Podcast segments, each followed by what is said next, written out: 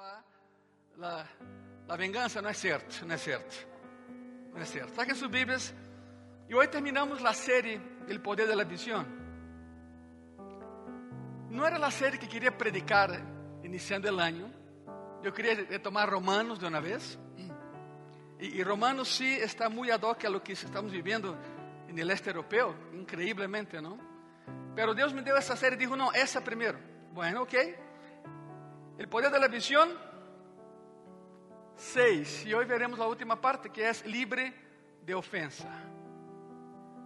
Libre de ofensa. No es tanto el detalle que hayas ofendido tú a alguien o que alguien te haya ofendido, pero tenemos que tratar con ambos espectros.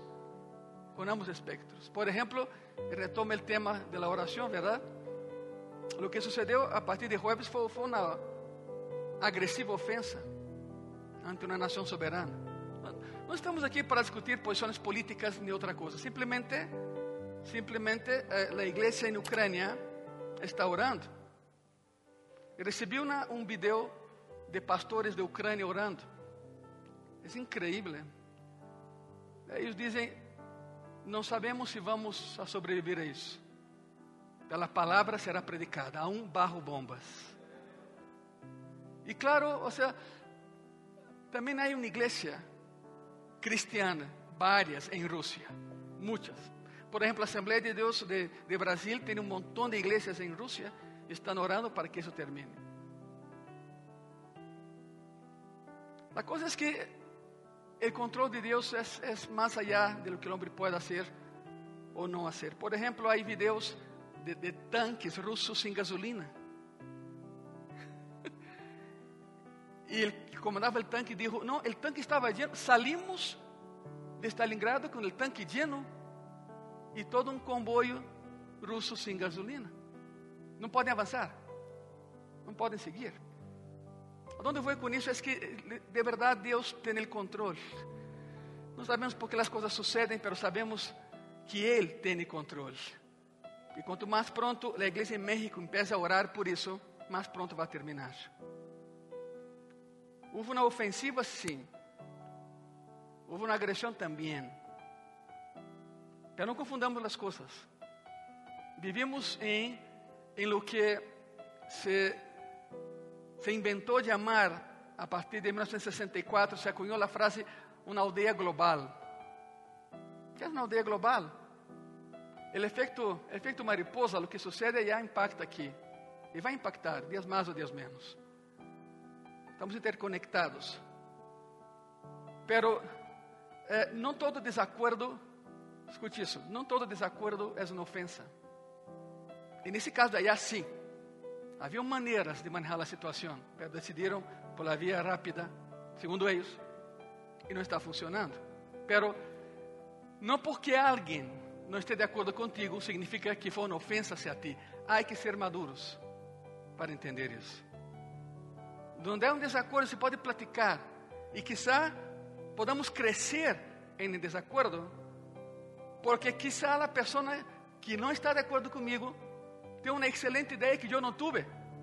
E platicamos e, ah, ok, tem razão, está bem. Não foi uma ofensa, foi um desacordo. Não confundamos as coisas. Há dois domingos aprendimos que o maior inimigo da visão é a divisão. Vimos também que não devemos sentir-nos ofendidos por todos nem por todo, e não devemos ofender a nadie. Hoje hablaremos de la, de de não ofender e não sentir-nos ofendidos por todo. É necessário definir primeiro a palavra ofensa, não? A palavra ofensa não significa, a ver, põe atenção aqui, igreja. Não significa que te tragues a verdade, porque muitas vezes perdonamos, pero não decimos que a outra pessoa nos ha lastimado. Tragamos a verdade. Isso nos hace daño. Por isso há uma, crescente amargura detrás de la gran sonrisa cristiana. Há muitos cristianos amargados. ¿Sabe por quê? Não, te perdono, não passou nada. Não, se passou. Te lastimaram. Tragaste a verdade. Estás amargado. E há uma grande amargura detrás de la sonrisa cristiana. Ora, a verdade, igreja, é que é possível tanto perdonar como decir a verdade. Não, ok, te perdono, pero quero que sepas isso. Sim me lastimaste. Por isso, sem agressão, sem ofensa, simplesmente há um desacordo. Hablaremos disso um pouco mais adelante. Tampouco significa, tampouco significa que minimizes a ofensa. Tampouco significa que disminuyas lo que te hicieron. Los cristianos somos muy buenos en eso también. No, te perdono, no pasó nada. ¿Qué pasó? Pues sí pasó porque salimos de esa junta, de esa plática, y la persona sigue feliz y contenta, y la persona lastimada seguirá lastimada. No llegaron a, a ninguna solución. Lo que pasó ahí fue una resolución. No nos vemos, no me hablas, estamos bien. No, eso no es así. Cristianismo es diálogo, no separación. Tenham cuidado com isso, porque somos muito buenos também nisso, minimizar a ofensa. Alguém comete uma ofensa contra nós e a pessoa diz: Não, não, déjalo assim, não passa absolutamente nada. Outras pessoas han passado por coisas piores que eu. E? E onde está tu coração nisso? Não, outros han sofrido mais que eu. Isso que tem que ver. Muitas vezes, incluso nos dizemos a nós mesmos, e isso sim, é um coco wash, nos autoterapiamos, porque decimos, não, isso me vai ajudar. Em quê? Não, que bueno que me ofenderam. Que bueno que me lastimaram. Me vai ajudar. Em que te vai ajudar? Ah, seremos melhores a raiz de lo que passou? Bueno, se Deus não toma o controle, seguirás lastimado. Todas essas reacções, igreja, são formas de minimizar a ofensa para que não tenhamos que lidiar com a ofensa. Pense nisso. Todo isso é uma maneira, é, um candado que colocamos para não lidiar com a ofensa. Já não queremos saber disso, pero sigue a herida, não? É como minimizar um dolor en el pecho porque não queremos ir ao médico. Não, é que, é que sinto algo estranho em meu pecho, pero estou bem. Não, não estás bem. Não é natural que duela, não tem que doler nada em ti. O dolor é um sistema de alerta, busca ajuda. Vocês estão aqui, verdade? Agárrense porque aí vem o melhor. Tampouco significa que deixes que alguém te siga lastimando uma e outra e outra e outra vez. Há uma enorme diferença entre o perdão e a confiança. Perdão e confiança. O perdão é imediato. A confiança leva seu tempo. O perdão se nos manda e se nos exige na palavra de Deus. A confiança é algo que decides construir ou não. E esse é o maior temor quando uno trata com assuntos de, de não ofender. Confundimos as coisas. Pois quizá alguns de vocês aqui estão vivendo situações abusivas. Não sabemos, pero Deus sim. Abuso físico, verbal ou emocional. E sim, escute bem isso, Igreja Graça e Paz, igrejas que nos veem. E sim, terão que perdonar a la persona que te está lastimando. De outra maneira não vão a, a seguir. De outra maneira se vão estancar. Pastor, pero como le vou fazer? É o que vamos a ver hoje. O que não podes fazer é não fazer nada. O que não podes fazer é intentar levar o assunto como se não, não passou nada. Não, se passou. Porque nas noites não te deixa dormir o que te hicieron. El outro ou a outra que te lastimou tranquilo e tu lastimado. Porque tu has dicho, não, não passa nada, déjalo assim. Não, não, não, há que platicar, não ofender. Há que haver uma plática, há que haver um diálogo de sanidade entre ambos corações. Tendrão que perdonar a la persona que te está lastimando. Pero primeiro necessitas chegar a um lugar seguro, um lugar donde dejen de lastimarte, para entonces poder que perdonar. Estão aqui, verdade? Tem que chegar num lugar seguro, um lugar de confiança, donde a herida já não te duele, donde tu sueño é quitado E nesse lugar seguro, e aí sim podes perdonar. Um lugar seguro para poder perdonar. Quando estivemos em, quando o Senhor nos permitiu ir a Roma, conhecemos uma família em Roma, uma família de Ucrânia. Vitaly Surov, seu nome. Sua esposa Ana. Todavía tem nenhum bebê, pero hoje tem uma bebê chamada Aurora e tem oito meses de idade. Oito meses. Quando vi o que estava passando, lhe enviei um mensagem e de imediato me contesta. Me dijo, Ângelo, estou em carretera a 185 por hora. Estou manejando desde há 20 horas. Salieron de Kiev antes de la invasión. Pero uh, en contacto con él, llegó a la frontera con Hungría. Apenas ayer. Y, y yo le pregunté, ¿ya salieron? Y claro, platicamos, Naime, yo, mi esposa, yo y mis hijos, y, y la, y la, la essa sangre amorosa que temos como cristianos, não? Le dije a, a Vitali, ven a México. Ven a México. Temos uma casa em México. E me dijo, não te imaginas o que acaba de fazer. Não te imaginas como isso traz paz a nossos corações. Uh, cruzou a fronteira. Chegou à fronteira e não o deixaram passar. Por duas razões. Primeiro, é que Vitali mide dois metros. Isso não é fácil passar desapercebido, verdade? E é como um tronco. O homem é, é enorme, mas parece ninho.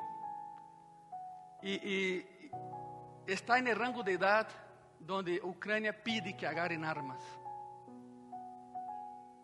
Chega à fronteira e, e mensageando com ele como está e todo. Mira, já cheguei, aí está. Já cheguei a um lugar seguro.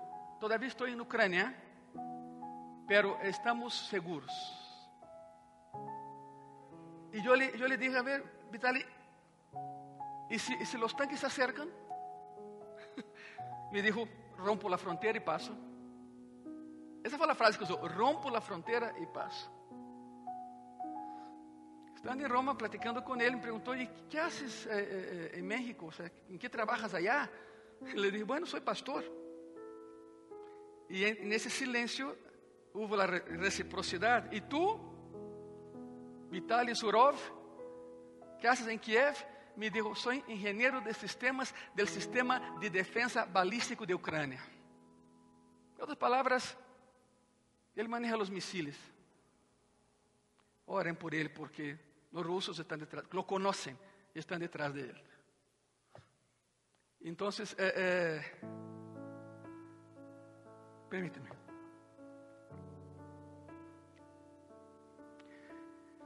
Um, Vitaly,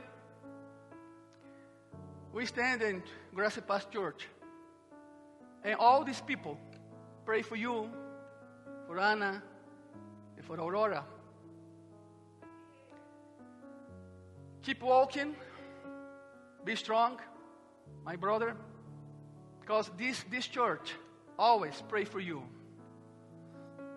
Stay calm, stay kind and be strong. Jesus Christ is the Savior. Jesus Christ is the Lord. And Jesus Christ maybe control all the situations. Russia and Ukraine, but under the Jesus Christ blood. One cross, one salvation, one spirit, one freedom. So this church pray for you, my friend. Pray for you. Today, tomorrow, and forever. God bless you so much. Dê um aplauso a Cristo, por favor.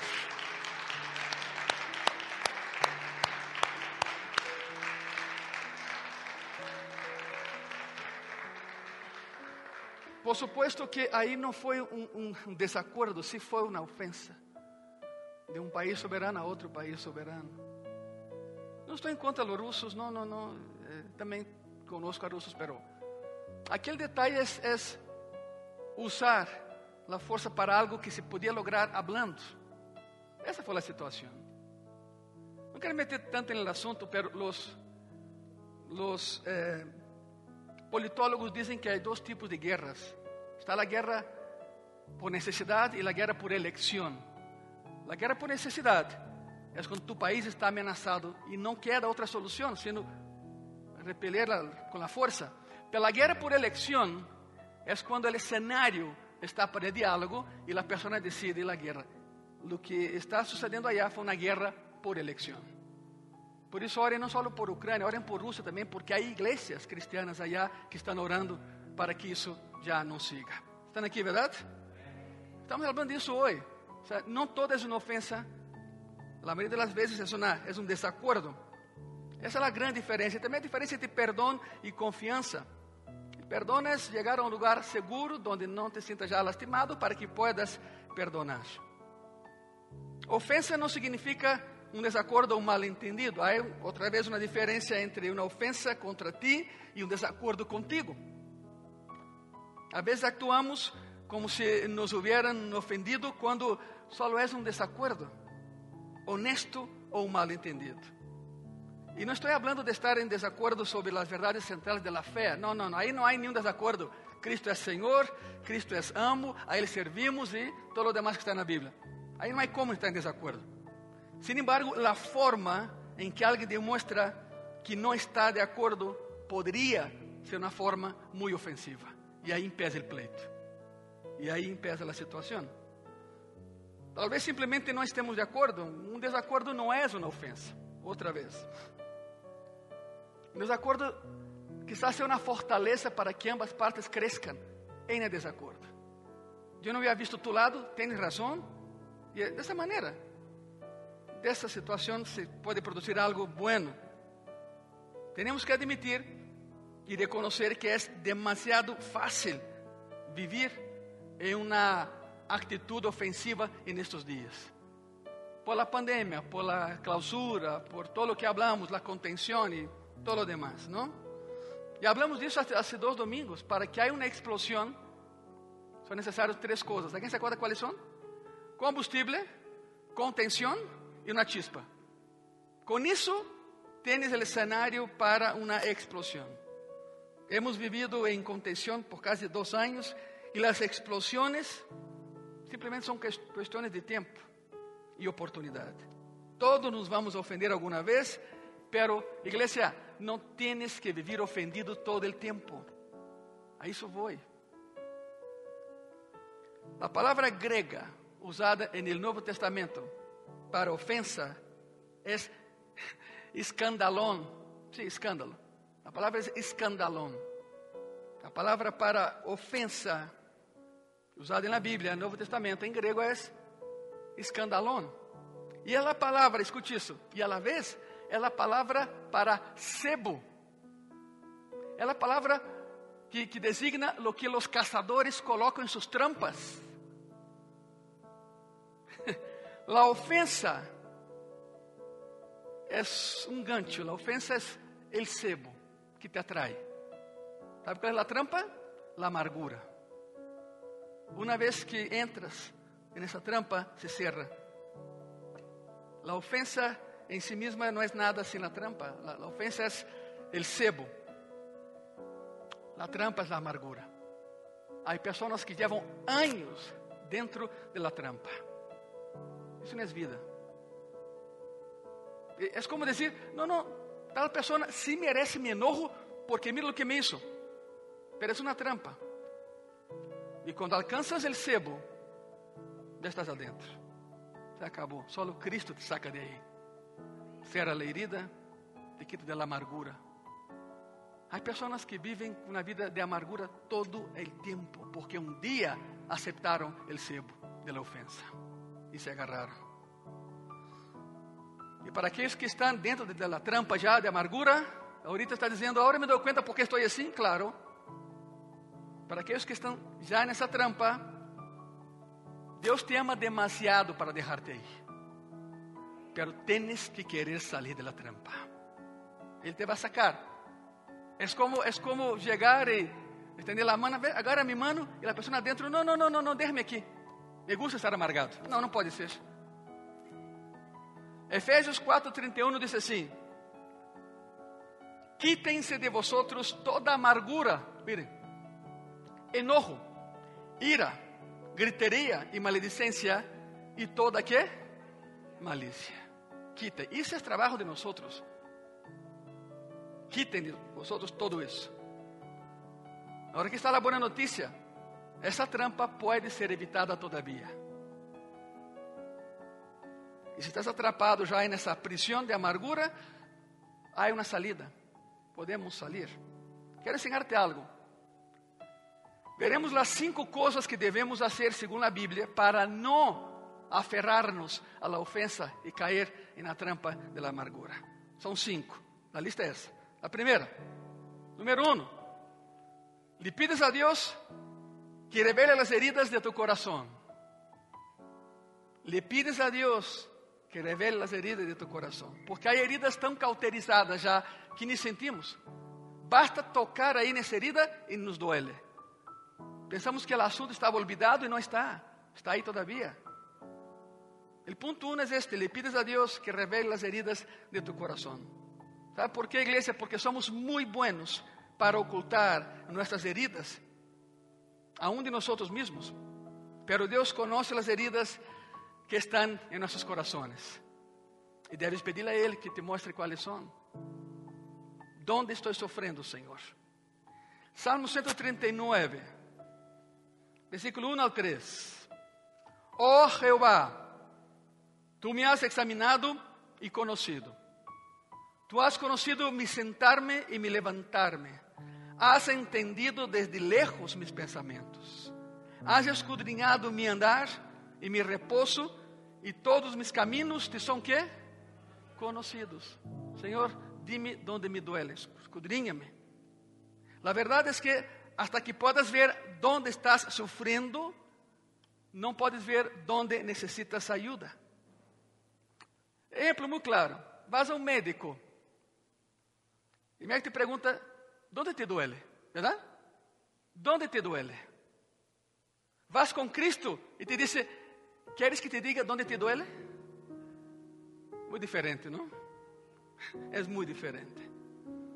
E perguntas a Deus, Deus, há algo a lo que me estou aferrando como el cebo aí na trampa e que não he perdonado? Hay amargura en mi corazón con la que necesito lidiar y trabajar. ¿Y contra quién, Señor? Y prepárate porque Él te va a contestar.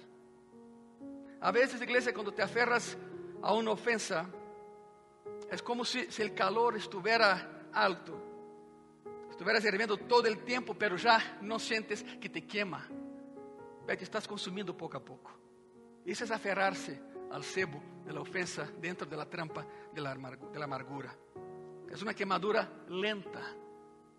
A medida que se revelan esas heridas, recuerda, no minimice la ofensa. Te ofenderam, sim. Te lastimaram, sim. ¿Qué vas a hacer tú? Vino a tu mente por alguma razão.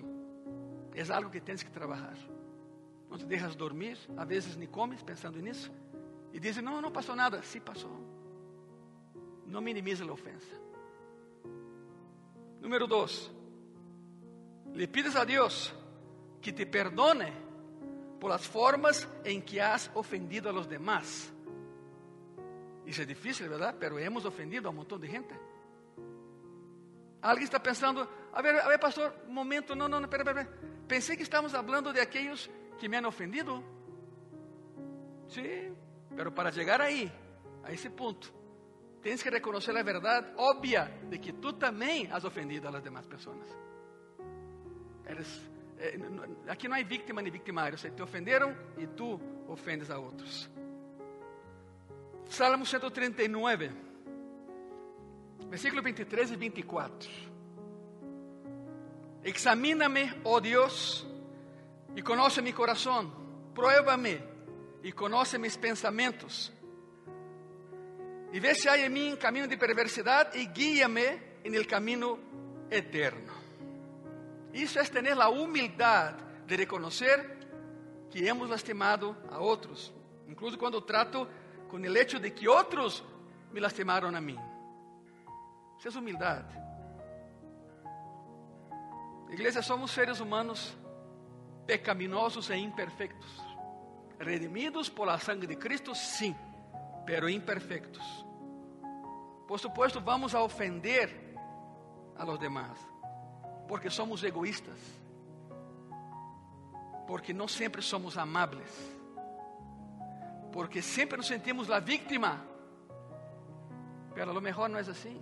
A história merece ser contada de ambos lados. Ofendemos por la crueldad de apresurarnos, en lugar de tomarnos el tiempo para escuchar, o por el egoísmo de hacernos ver mejor a expensas de outra persona. Es una ofensa. O tomando el camino fácil del juicio en lugar del camino duro de la misericordia y el perdón.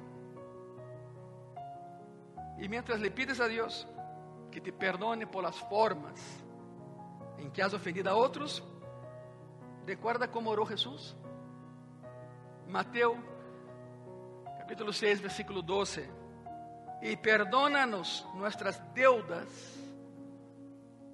ofensas, como também nosotros perdonamos a nuestros deudores ou ofensores. São palavras duras. A pergunta é essa, a pergunta é retórica. ¿Te gustaría que Dios te perdonara de la manera en que perdonas a los que te han ofendido? ¿Estás pensando mejor? No, porque no he perdonado. La clave es esta. Ah, ¿quieres que te perdone? Pues perdona. La verdad es que nuestro perdón hacia los demás impacta profundamente en cómo nos sentimos perdonados por Dios. ¿Sabías eso? Hay personas que não se sentem perdonadas. ¿Saben por quê? Porque não perdonam. Não perdonam. Quanto mais implacable seas com os demás, mais sentirás que Deus não te ha perdonado. E quanto mais indulgente e amoroso e paciente sea hacia los demás, más podrás sentir la seguridad del perdón de Dios hacia ti. No es, escuche, quiero aclarar, no es ok, Senhor, eu perdono e tu me perdona. Não, Deus já te ha perdonado. Isso não é condicional, não é condicionante aqui. Ele já te ha perdonado. É na cruz, há dois mil anos, seis horas clavado allá. O que passa é que não sentes esse perdão que te foi dado porque não perdonas a los demás. E por isso Mateus 6,12 é clave. Perdona-nos nossas ofensas, da maneira em que perdonamos aqueles que nos han ofendido, Senhor. E pastor, ¿por que não sinto la, el perdão de Deus? Porque não has perdonado a los demás. Por isso, há algo aí que te impide sentir o perdão que já te foi dado. Número 3. Perdonas al que te ofendió. Isso é muito, muito, pero muito difícil. Sabemos que é difícil, verdade? Pero não é impossível. E tens que hacerlo. E aqui é onde chega a liberdade em tu vida. Aqui é onde se sientes livre de verdade. Aqui é onde sales dessa prisão, dessa trampa chamada amargura. Entraste aí por el cebo de la ofensa. Caíste na trampa. E aqui é onde sales de la trampa. Perdona a la persona que te ofendeu. Colossenses capítulo 3, versículo 13. Soportando-os unos a otros. Una persona me dijo, oye pastor, soportar. El original dice que. ¿Qué dice el original? Dice exactamente eso, soporta, aguanta. Soportándoos unos a otros y perdonándoos unos a otros si alguno tuviere queja contra otro. Y para culminar, mire eso. De la manera que Cristo os perdonó, así también hacedlo vosotros. difícil y duro, ¿no? Pero necesario. Recuerda, el Señor te perdonó. Por eso debes perdonar a los demás. Este perdón está en el centro de la actitud de no ofender, no querer ofender. Está en el centro de lo que significa seguir a Jesús. ¿Sabe por quê? Porque somos um pueblo perdonado e por isso estamos capacitados para perdonar. Os cristianos somos uma raça que fomos perdonados e por isso temos as ferramentas para perdonar a los demás. E há quatro coisas que devemos fazer quando nos sentimos ofendidos para já detener o processo de la guerra em nossos corações. Há quatro coisas que temos que fazer. A primeira é essa: entregas a Deus o dolor de la ofensa. Entrégalo a Él. No retengas eso ahí. Entregas a Dios el dolor de la ofensa. Isso é o que significa perdonar. Quando te aferras a um dolor, se converte em ódio. Escute bem isso. Quando te aferras a esse dolor, dias mais ou dias menos, se transformará em ódio. Se não liberas tu amargura, amargura, perdão, começarás a parecerte a tua amargura, amargura. O sea, tu cara vai cambiar. A amargura tem essa facilidade de cambiar tua expressão. Por isso, primeiro entregas a Deus o dolor da ofensa. Número dois, liberas a la persona que te ofendeu. Libérala, de verdade, libera. Já, já me lastimaste, me ofendiste, estou herido, pero ok, te perdono. Se Cristo me perdonou, eu te perdono. Ah, hablando de Rússia.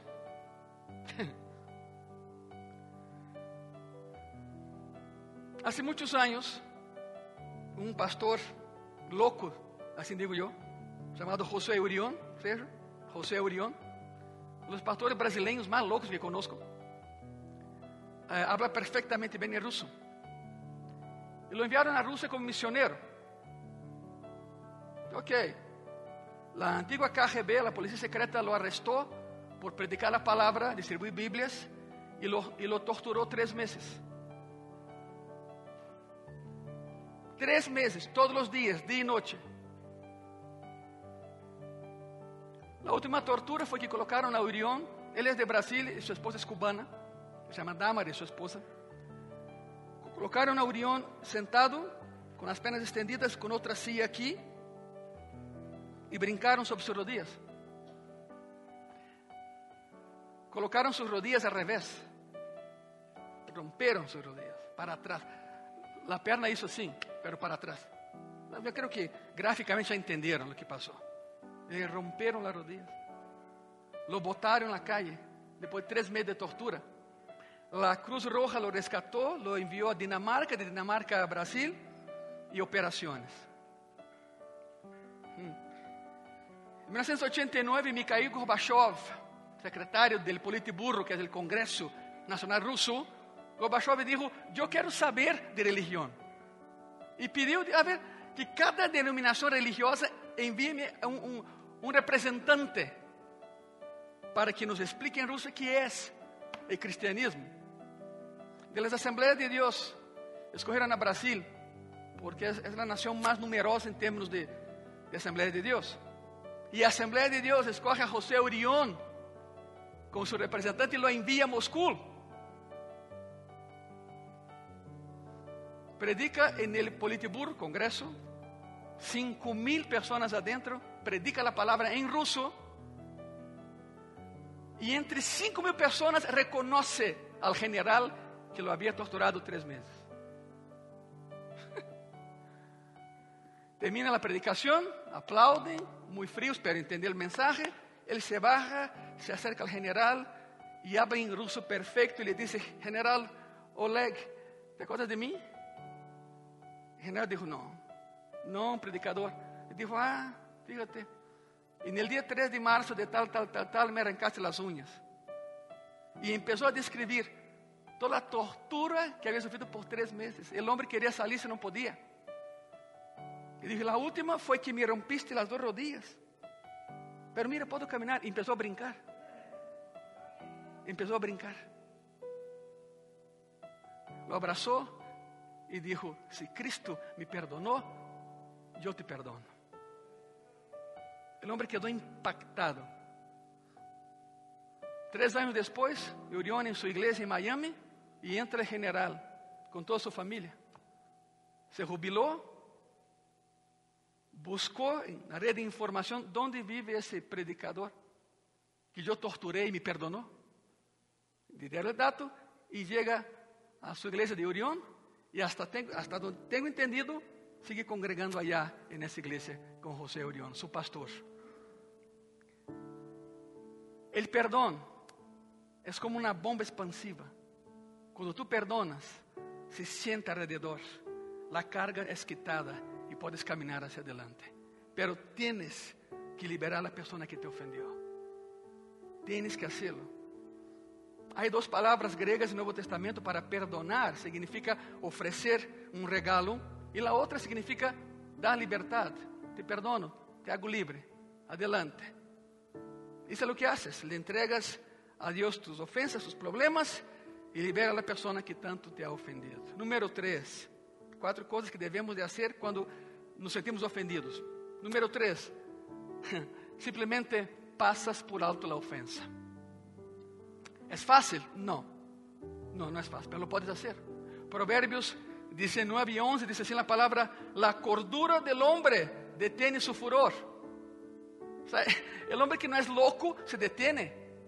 La cordura del hombre detiene su furor. Y escuchen cómo termina eso. Y su honra es que pasar. A ver, ¿me escuchan aquí? Su honra es pasar por alto la ofensa. Que no te toque, que no te ensucie la ofensa. Hay momentos en que alguien es cruel o grosero contigo. Todos hemos vivido eso, ¿verdad? Y eliges simplemente dar la vuelta, pasarlo por alto. Isso é especialmente certo em las famílias. E nesse período de contenção, muitas famílias entraram em problemas internos. Pero vivem aí todos juntos. Se há um cristiano na família, vai dizer: não, não, ok, mira, passo por alto a ofensa. Quero paz, não guerra. A família está muito cerca um do outro e tens que actuar de maneira coerente com a fé que professas. Número 4. Buscas a la persona que te ofendeu para platicar. Muito difícil, sim, pero necessário. Buscas a la persona que te ofendeu para que puedan platicar. Mateus 18, versículo 15.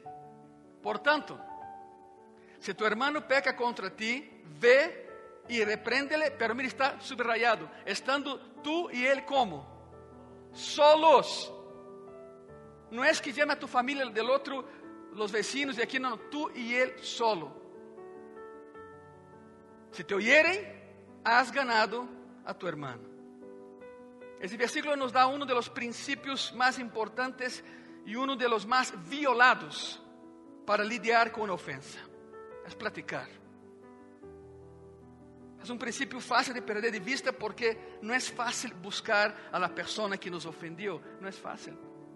A tendência é, ah, pues que venga ele, porque eu, porque ele é cristiano.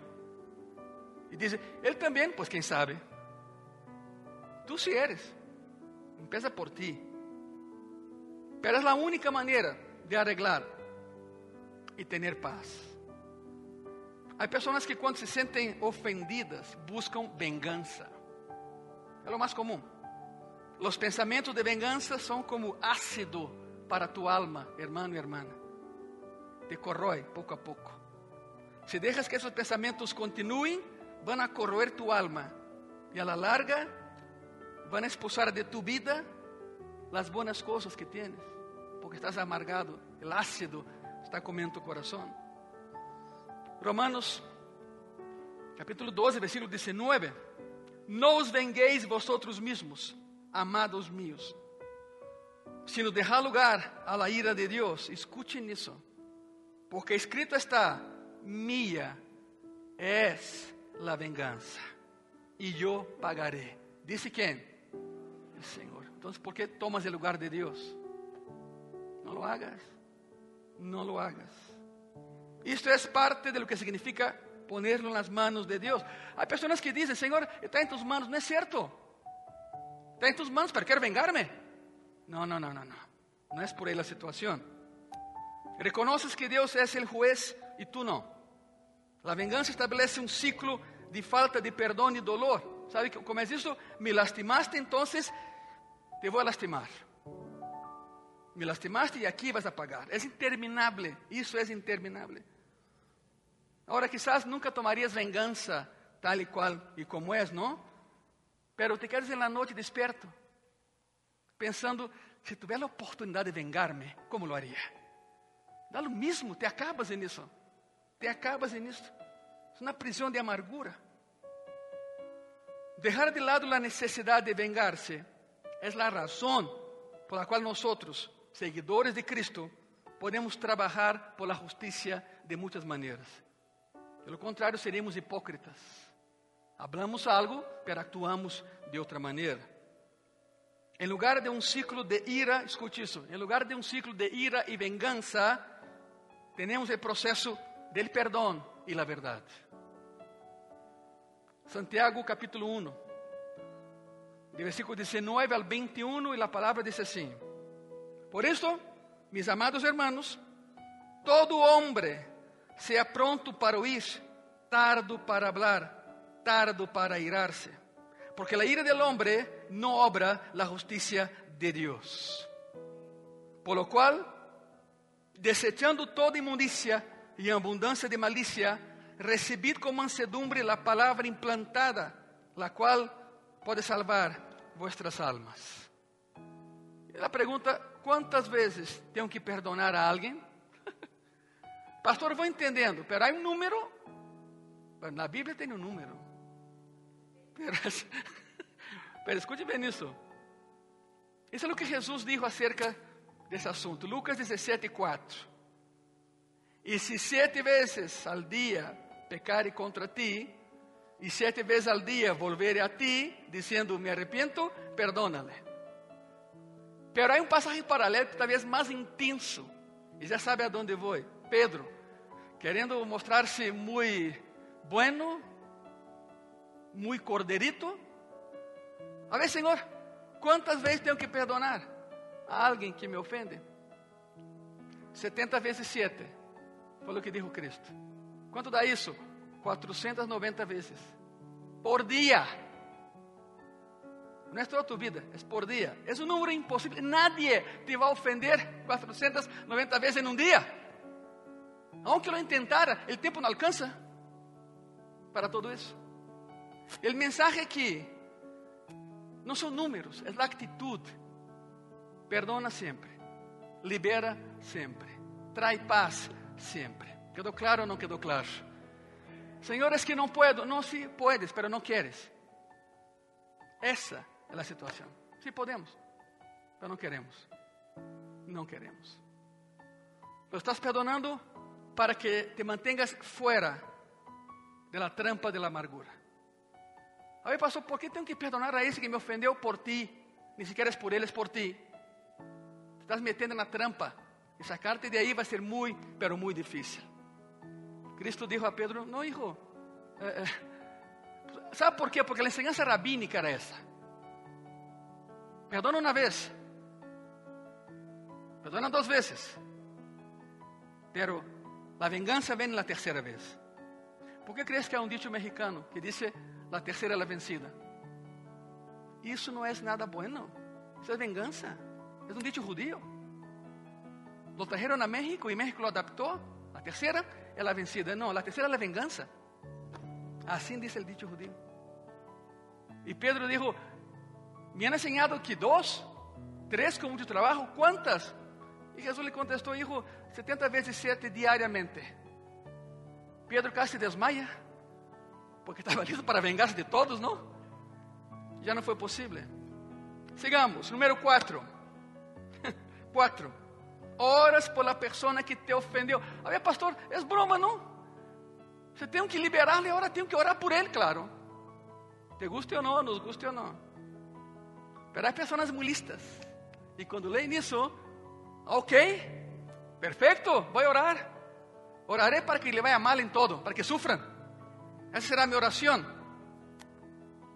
Aunque não me lo crea, houve alguém antes de ti que pensou lo mesmo e lo hizo. Pero não funcionou. Davi, te vou ler a oração de Davi. Salmo 109, versículo 8 versículo 11. Mira como Davi orou por seus inimigos. sean sus días pocos. Significa, Senhor, mata-los a todos, por favor. Tome outro su oficio, que antes de morir, apenas su trabajo. Sean sus hijos huérfanos e su mujer viuda. Andem sus hijos vagabundos e mendiguen, e procurem su pan lejos de sus desolados hogares.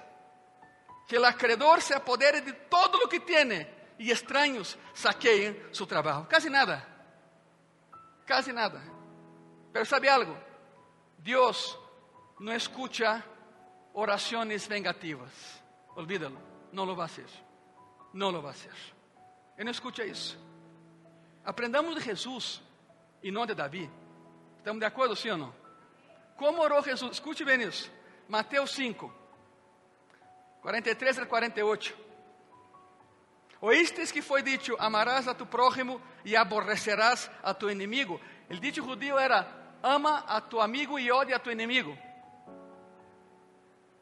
Pero eu os digo: Amad a vuestros enemigos, bendecid a los que os maldicen, haced bien a los que os aborrecen e orad por los que os ultrajan e os persiguen, para que seáis hijos de vuestro Padre que está en los cielos, que hace salir su sol sobre malos y buenos y que hace llover sobre justos e injustos.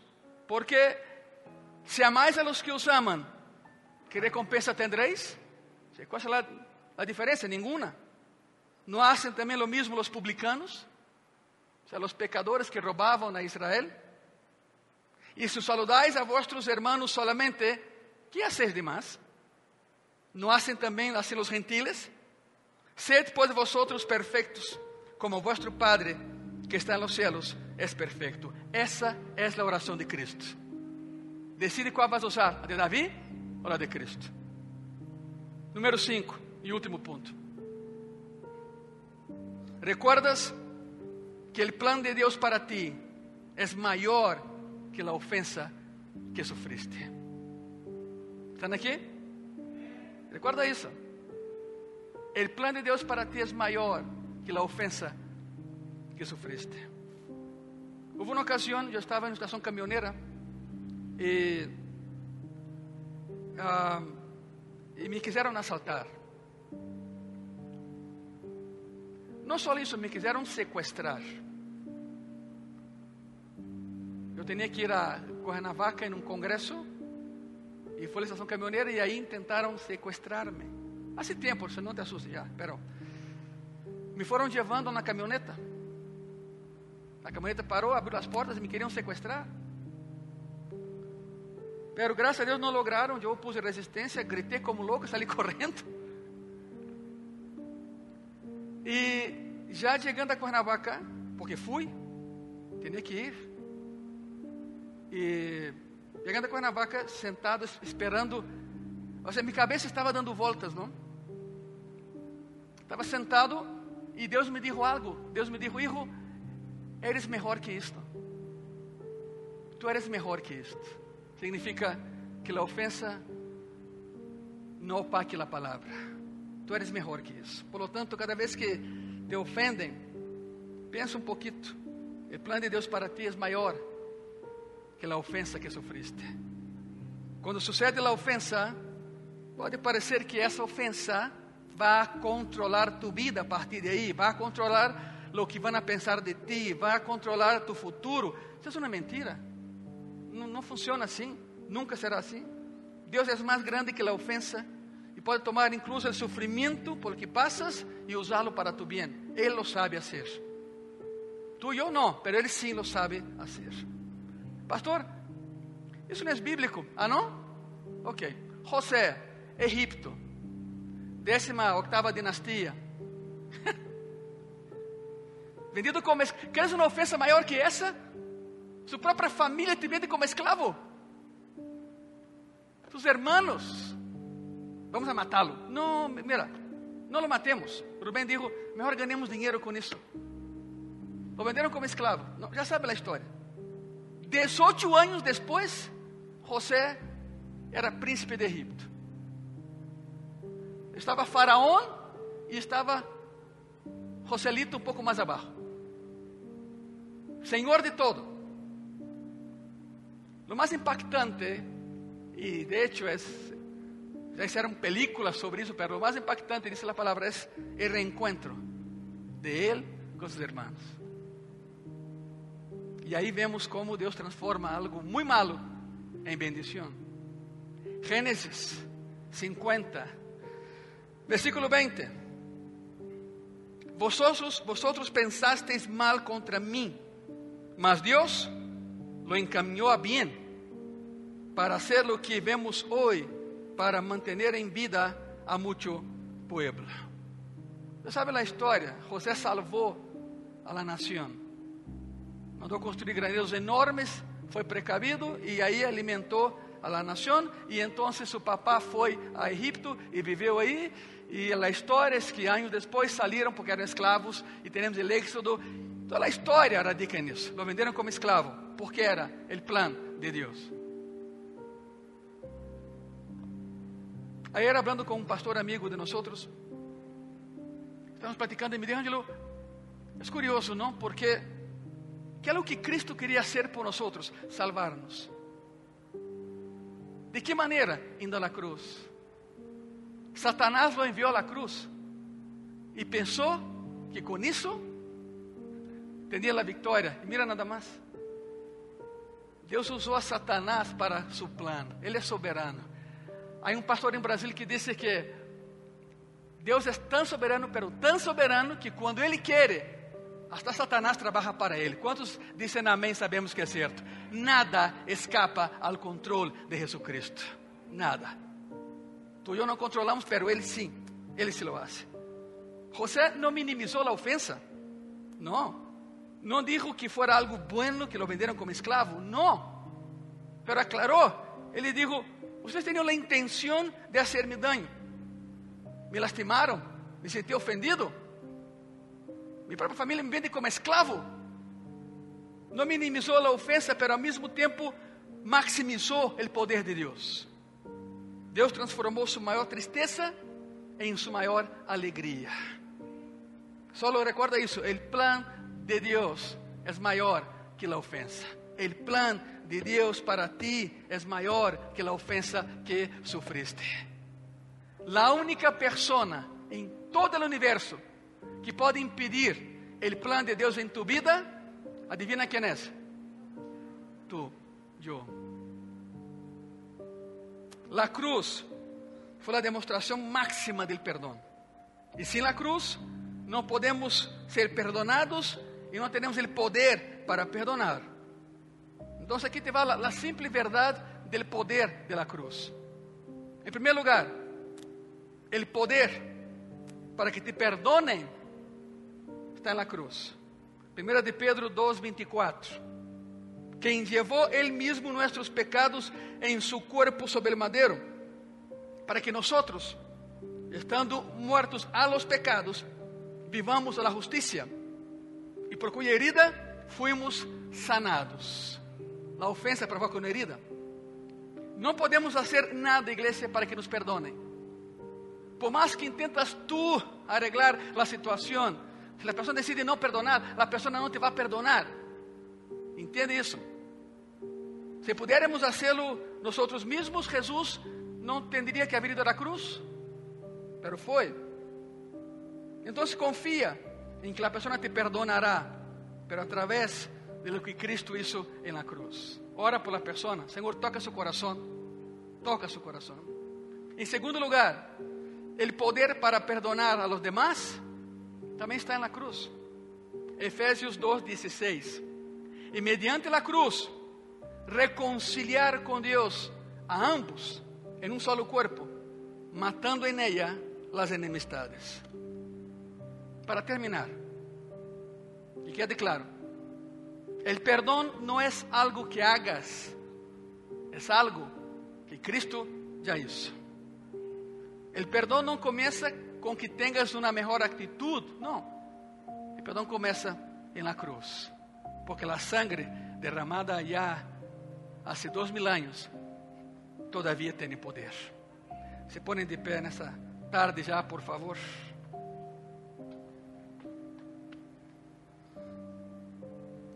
Vamos orar. Usa tu silla como altar, por favor. Date la volta. Los que pueden hacerlo, hazlo. Si no te puedes hincar, no te hinques. Siéntate, no hay ningún problema. Simplesmente abre tu coração.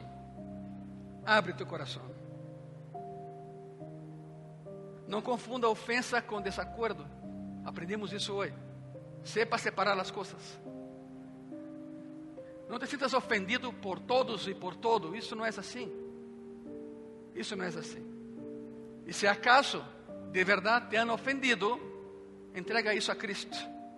Libera a pessoa e libera-te a ti de la cadena con la persona. Señor Jesús, en este hermoso día, preparado para ti, Señor, y por ti, de eternidad a eternidad, nos rendimos a tus pies. Te pedimos perdón por la visión corta que habíamos tenido, Señor.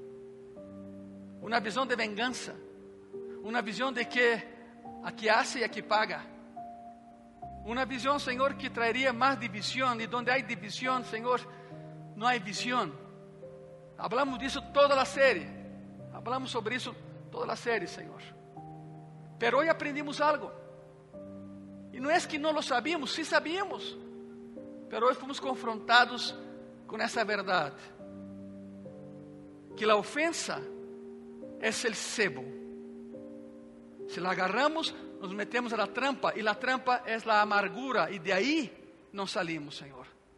Solo se tu nos liberta. Nesse dia, Senhor, nos colocamos em tuas mãos, conscientes que somos, de que a verdade está em ti, não em nós, de que o juez eres tu, não nós. Enséñanos a perdonar, Senhor. Dá-nos as forças necessárias para perdonar, pero não de lábios, sino de coração porque queremos liberdade, não cárcel. Senhor Jesus, graças. Aí em tu coração, dile graças. Se aprendimos algo nesse dia, dile graças. Graças, Senhor. Muitas graças, em nome de Jesus. Amém e amém. Se põem de pé, por favor, uma vez mais. Lentamente, não, não corra, não há prisa. Põe de pé, por favor. E te pido que des um aplauso a Cristo uma vez mais, porque Ele é o Maestro, Ele nos ensina, Ele nos dá vida, Ele é Senhor, não nós outros. Graças, Padre. Graças.